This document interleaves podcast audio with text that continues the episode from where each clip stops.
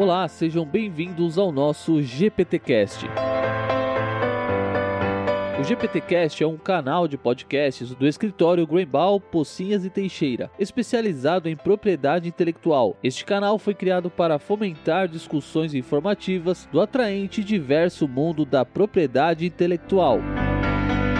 Neste episódio, discutiremos os desafios enfrentados pela indústria da beleza no campo da propriedade intelectual, abordando o impacto causado pela produção de produtos falsificados, o fenômeno dos dupes e a potencial proteção autoral de criações nessa indústria, além das diferentes formas tradicionais de proteção da propriedade intelectual, como o desenho industrial e as patentes, assim como o pioneirismo na produção nacional de produtos sustentáveis protegidos por patentes.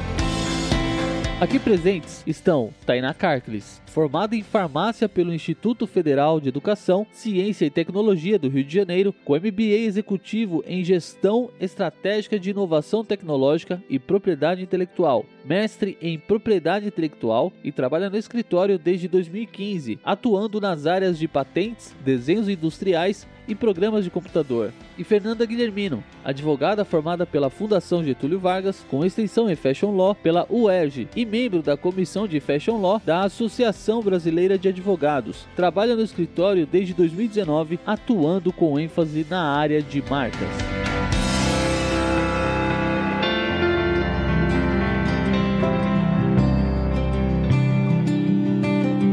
Olá, ouvintes! Bem-vindos a mais um episódio do GPTcast. Meu nome é Fernanda Guilhermino, sou advogada do escritório Grunbal Pocinhas e Teixeira e estou acompanhada da minha colega Tainar Carcles. Oi, gente! Técnica em patentes do nosso escritório. No podcast de hoje, vamos discutir alguns dos aspectos relativos à indústria da beleza e propriedade intelectual, Alguns vêm chamando as discussões pertinentes a esse mundo da beleza dentro do direito como beauty law, que se insere como um ramo muito ligado ao fashion law. Ambas as indústrias caminham lado a lado e enfrentam problemas similares relacionados à proteção intelectual, como combate à pirataria, os knockoffs e dupes, que são conceitos que exploraremos mais adiante, e além disso, falaremos dos institutos que são mais tradicionais de proteção desses produtos dessa indústria, que é por meio da propriedade industrial.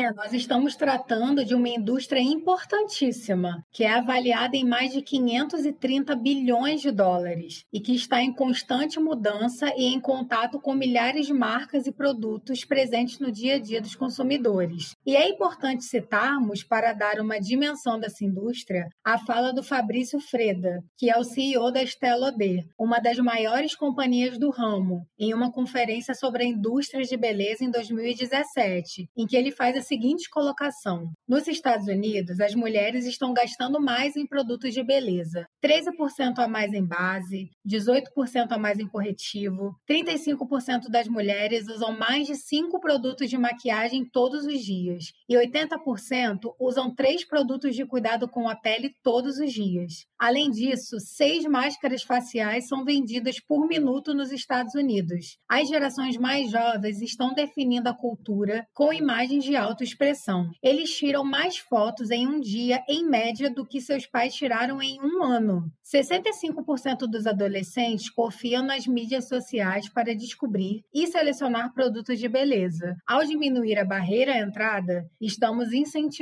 um grande crescimento empresarial.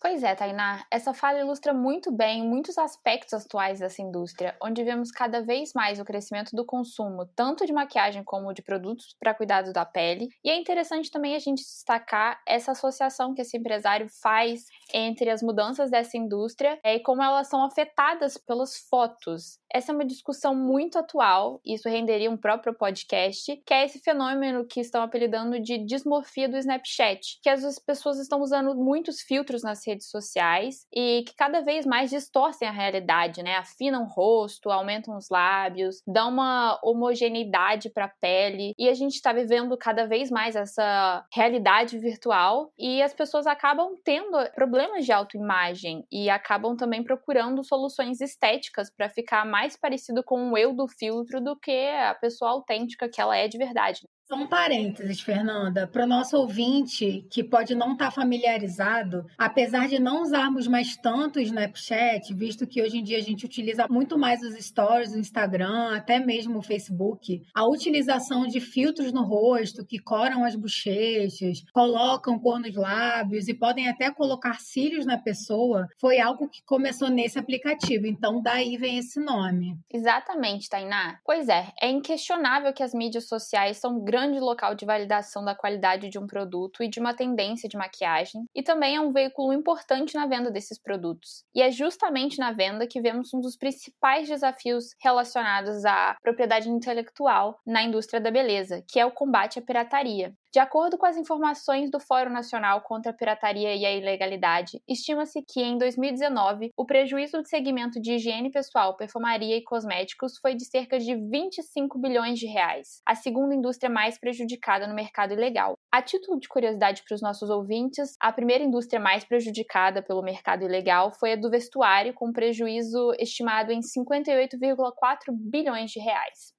Pode parecer um pouco contraintuitivo, mas cosméticos falsificados são relativamente fáceis de fabricar. Isso porque os ingredientes são baratos e não exigem muito conhecimento para produzir. Então, uma vez que esses produtos falsificados são apresentados em embalagens de qualidade e minimamente fidedignas ao produto original, isso pode parecer autêntico. E esse é um ponto chave que requer muita atenção dos consumidores. O que está na embalagem de um produto falsificado são os componentes do produto original, porque se copia tudo na embalagem, menos a formulação do que está dentro do produto. Os produtos falsificados eles são fabricados de forma clandestina, sem regras básicas de segurança. Além disso, esses produtos não passam por certificação nenhuma. Então, eles podem conter matérias-primas contaminantes, alergênicas, além de presença de materiais como chumbo e metais pesados, que podem intoxicar o organismo do consumidor, causando graves problemas à saúde e inclusive à morte. O FBI relatou encontrar alumínio, agentes cancerígenos e níveis perigosos de bactéria e até urina de cavalo em alguns produtos que foram confiscados. Algumas marcas importantes do ramo, como a MAC e a Anastasia Beverly Hills, e atuam de forma muito ativa no combate à falsificação dos seus produtos. Através das investigações próprias dentro dessas indústrias, eles acabaram encontrando produtos falsificados que imprimiam suas marcas e que continham substâncias mortais, incluindo chumbo, arsênico e mercúrio. Fernanda, e é muito importante destacar que, por exemplo, aqui no Brasil, a Anvisa é quem cuida da certificação dos produtos de cosméticos e ela lista mais de 1.370 componentes que não podem ser utilizados em produtos de higiene pessoal, cosméticos e perfume. E alguns componentes bastante famosos pela sua toxicidade são o mercúrio, o chumbo, alguns tipos de parafinas e petrolatos, porém alguns desses tipos são permitidos em cosméticos. E é notório notório que o problema relacionado à pirataria na indústria da beleza é muito grave, especialmente pelo fato de os consumidores, ao adquirirem esses produtos, não saberem o que estão passando no seu rosto, nos seus olhos, nos seus lábios, em que tais produtos podem estar seriamente contaminados, causando prejuízo à saúde dessas pessoas. Logo, esse malefício atrelado ao produto pode ocorrer seja adquirindo esses produtos por meio do comércio de rua ou por meio de empresas não confiáveis online ou até por vendedores na internet. E além disso, alguns sites legítimos, como por exemplo, em grandes plataformas de marketplace, podem levar o consumidor a crer que a pessoa está comprando algo legítimo quando na verdade não está. E um exemplo interessante são as réplicas e falsificações vendidas em locais como a 25 de março, lá em São Paulo, a Uruguaiana aqui no Rio de Janeiro por exemplo, de produtos da Kylie Cosmetics. Essas falsificações usam o nome da marca da Kylie e usam embalagens semelhantes, porém as cores dos produtos nem sempre são parecidas e a qualidade, é claro, é muito inferior. Além disso, eu assisti um vídeo recentemente de uma blogueira comparando os produtos originais e as réplicas da Kylie Cosmetics. E para quem não sabe, a Kylie Cosmetics é uma marca da empresária Kylie Jenner e quando seus famosos lip kits foram lançados, os produtos se esgotavam em questão de minutos. Foi um grande fenômeno de vendas que no seu início eram feitas somente pelo site da marca. Hoje eles já expandiram para outros países. E é interessante perceber a diferença nos preços dos produtos, né? Que é gritante. Enquanto o produto original custa em torno de 30 dólares, a sua réplica em marketplaces internacionais custa em torno de 3 dólares, ou seja, 10% do valor. Esse caso da Kylie é muito interessante porque quando ela começou a vender os seus lip kits, eles estavam esgotando tão rápido no site dela que criou um cenário de, de escassez. Então tinha gente revendendo e também teve gente que aproveitou esse hype do, do produto dela e começou a vender produto falso. Tem um programa na Netflix que eu recomendo para os nossos ouvintes, que se chama De Serviço ao Consumidor.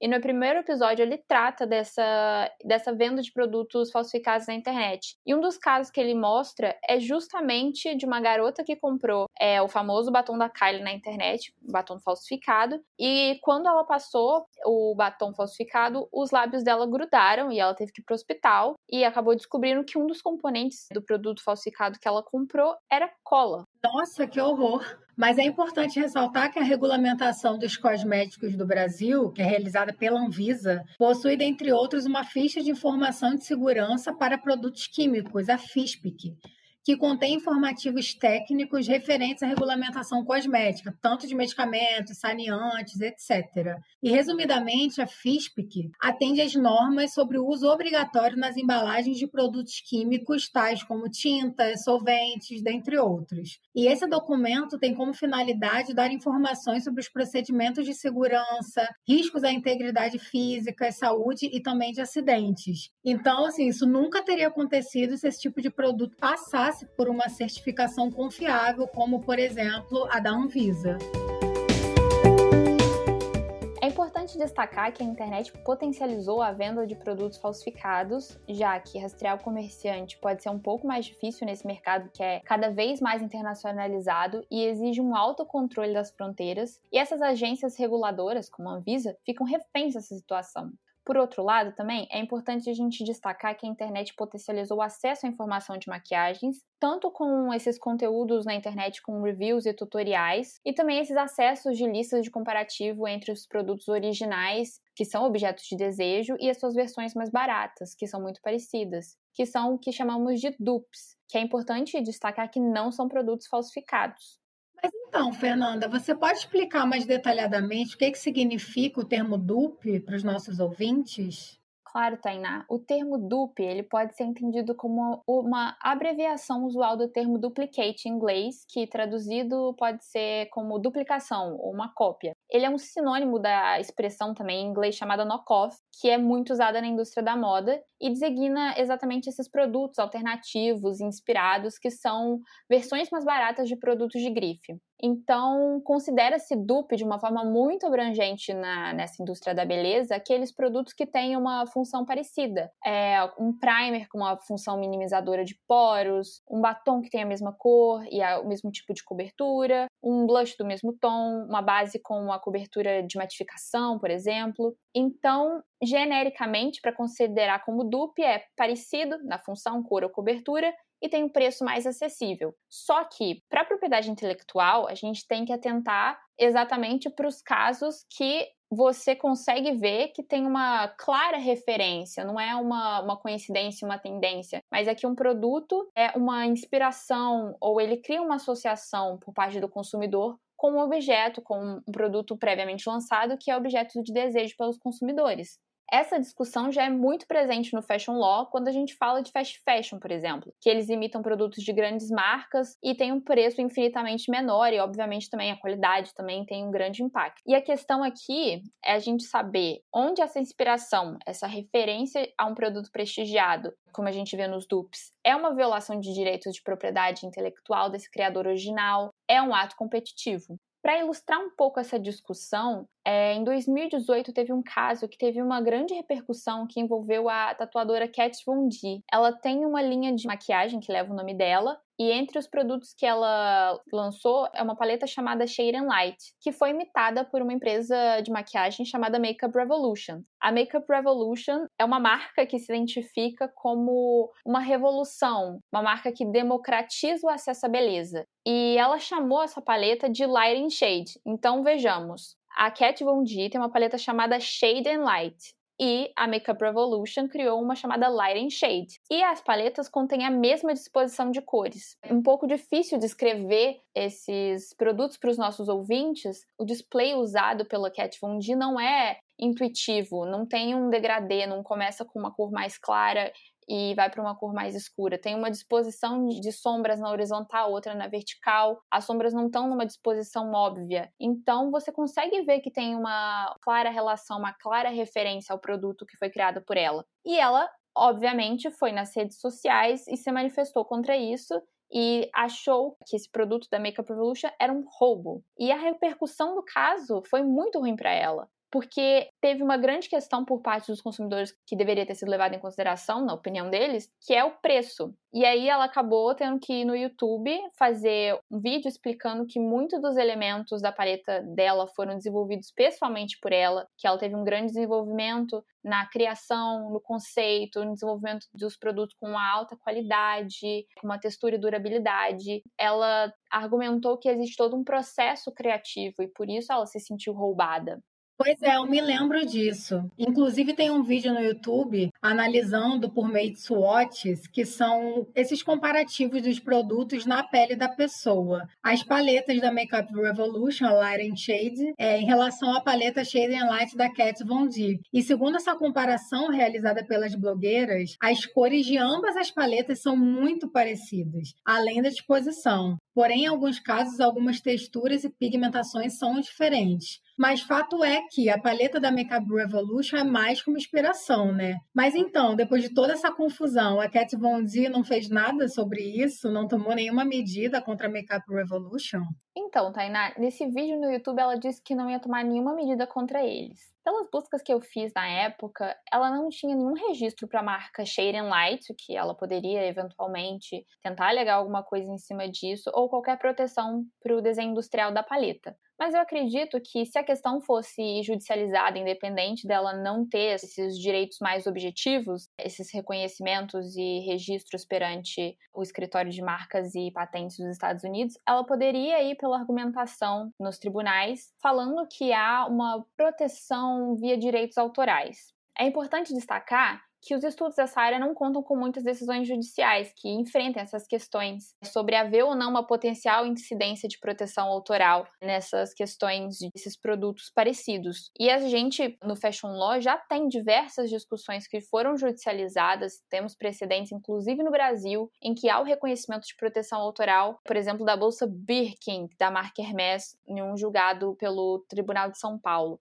E um caso que podemos citar como pioneiro na proteção autoral potencialmente incidente de maquiagens aconteceu recentemente. No fim de 2019, houve uma decisão na Inglaterra onde a Charlotte Tilbury, que é uma maquiadora famosa, que tem diversos produtos de luxo que ficaram super reconhecidos porque a Meghan Markle usava eles, ganhou uma ação contra uma empresa chamada Aldi, que é uma, uma rede de supermercados. Em linhas gerais, a Aldi tinha feito um dupe de uma paleta da Charlotte Tilbury essa era uma paleta, não era uma paleta de sombra, era uma paleta de iluminador e contorno. Então, eram só dois containers no display. E ela tinha um formato de. Ela era um retângulo e tinha na parte frontal um losango no centro. Da Charlotte Tilbury estava na vertical e da Saudi estava na horizontal, e dentro dela estava o nome do produto.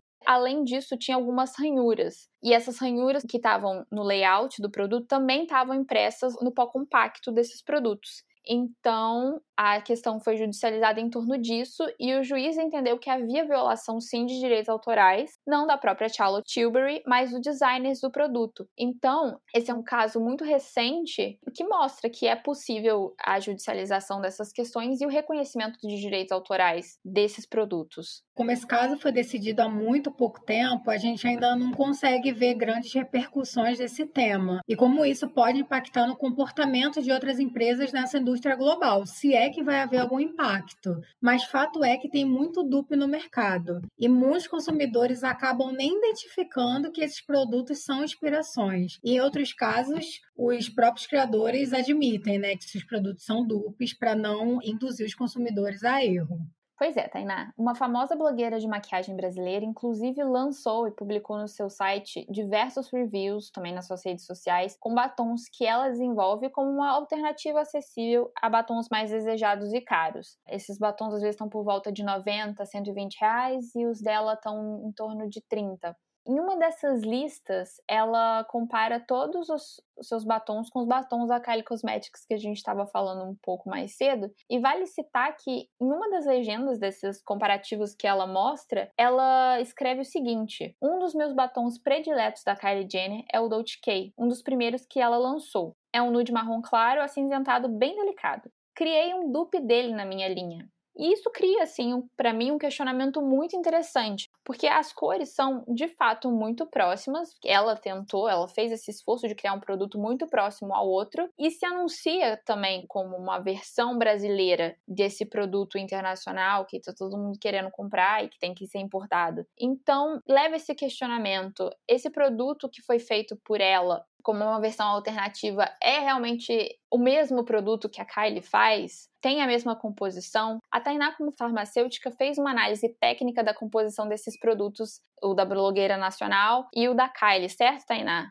Fernanda, eu analisei a composição dos batons da blogueira e o da Kylie, o Dolce K, e eu verifiquei algumas semelhanças nos componentes. Por exemplo, ambos possuem o polietileno, que atua como protetor solar, também como formador de filme, dispersante. Também possui o trimetilsiloxsilicato, que atua como anti-espuma, emoliente. Ambos possuem a sílica, que é abrasiva, absorvente ou pacificante, além do propilene carbonate, que é um agente de controle de viscosidade, solvente e também possui alguns corantes exatamente iguais. E já uma diferença que eu notei na composição é relacionada ao batom da blogueira, que utiliza apenas componentes veganos, tal como um tipo de cera, que a cera confere estabilidade ao produto, e essa cera utilizada no batom da blogueira substitui a cera de abelha. E com isso, após analisar a composição desses produtos, a gente pode concluir que um não é melhor que o outro, um não é pior que o outro, mas são produtos diferentes e, nesse caso, ambos possuem boa qualidade e sim são confiáveis para os consumidores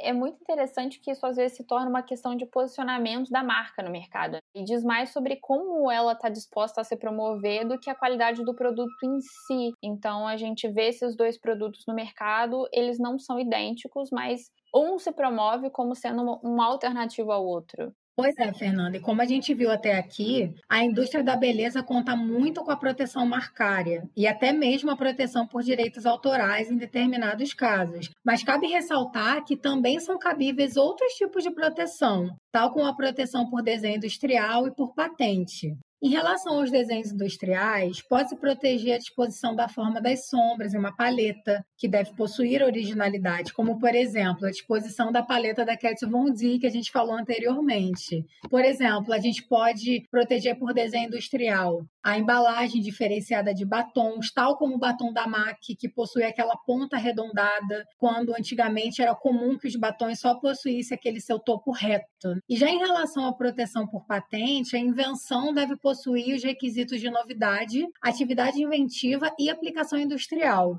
E, além disso, deve-se ter um efeito inesperado em relação a outros produtos existentes. A proteção por patente dos cosméticos, ela está muito ligada às questões dos benefícios que os produtos trazem para a pele do consumidor, como, por exemplo, a redução significativa da acne, um clareamento de pele, um lifting instantâneo tão prometido por vários produtos. Ou seja, o NPI, ele não concede uma patente sem que seja evidenciado um efeito técnico inesperado ao produto, um efeito que o difere de todo o estado da técnica existente. E além dessa questão questão dos benefícios da pele, o mercado vem buscando se tornar mais sustentável. Isso vem se refletindo na geração de pedidos de patente. Um exemplo importante é a Natura, que foi a primeira empresa cosmética a possuir uma patente verde, que são patentes que possuem o objetivo de contribuir para as mudanças climáticas globais e visa acelerar o exame dos pedidos de patente relacionados a tecnologias voltadas para o meio ambiente. Essa patente verde da Natura relaciona-se à transformação do resíduo de produção em nova matéria-prima, em que esse resíduo, que é em forma de biomassa, é oriundo da extração do óleo de oleaginosas, tal como murumuru, andiroba e castanha, que são ativos da biodiversidade amazônica e são protagonistas dos produtos da linha Ecos, que é uma linha bastante conhecida da Natura. E esses resíduos usados inicialmente na compostagem do solo ganharam um novo papel como ingredientes principais de um novo produto com benefícios comprovados para a pele do consumidor. E essa questão, dentre muitas outras, faz da Natura uma empresa brasileira pioneira na área de sustentabilidade no Brasil.